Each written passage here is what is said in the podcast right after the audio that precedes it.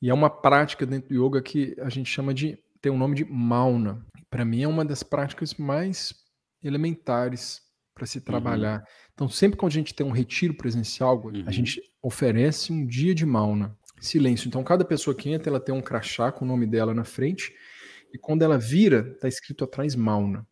Então, qualquer momento do retiro, se ela quiser experimentar, ficar em silêncio com ela mesma, com os outros, ela vira o crachá dela e fica só mauna.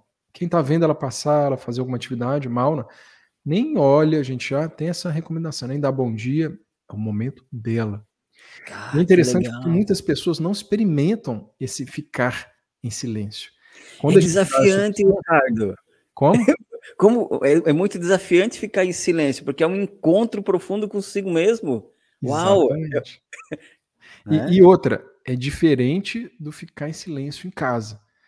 Porque quando a gente deu essa prática, a gente, eu já passei por isso muito, retiros de 10 dias, de 21 dias, de silêncio absoluto, muita meditação, muita prática.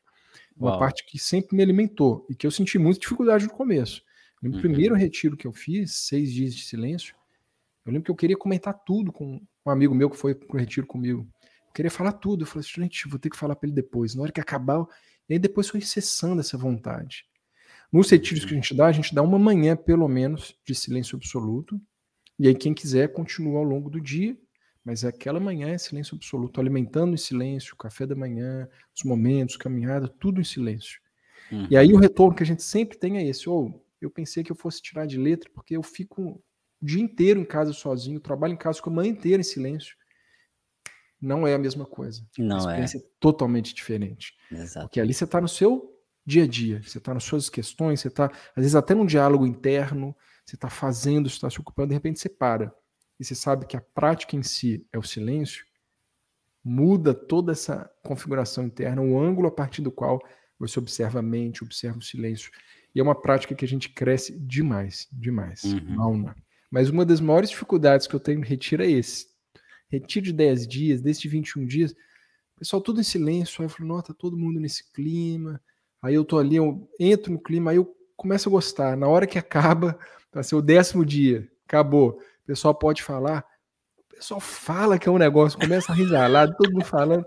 Nesses dias, em geral, eu fico até meio sem graça. Às vezes eu saio de mansinho, assim, eu vou pro meu quarto, vou arrumando as coisas devagarinho, vou mais sossegado, Exato. porque eu preciso de um tempo para ir voltando. Eu gosto de, de voltar equilibrado, mas a sensação que eu tenho, eu até brinco com, com o pessoal quando faz retiro com a gente, para eles observarem isso quando volta do retiro, né?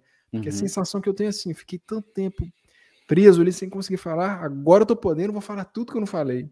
É como se Aham. soltasse o, o bicho da jaula, né? Você teve esse contato com esses mestres? Conta um pouquinho dessa jornada também, que eu acho que é legal.